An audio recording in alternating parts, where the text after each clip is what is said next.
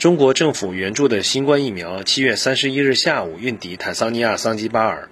桑基巴尔贸易与工业发展部长奥马尔沙班和中国驻桑基巴尔总领事张志生等前往机场迎接，并出席交接仪式。张志生在交接仪式上表示，此次中方向桑基巴尔捐赠疫苗，蕴含了中桑间深厚传统情谊。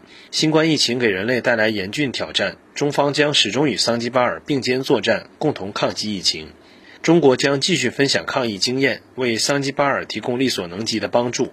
他同时呼吁国际社会向非洲提供新冠疫苗，反对在病毒溯源和疫苗问题上蓄意政治化和散布虚假信息的做法。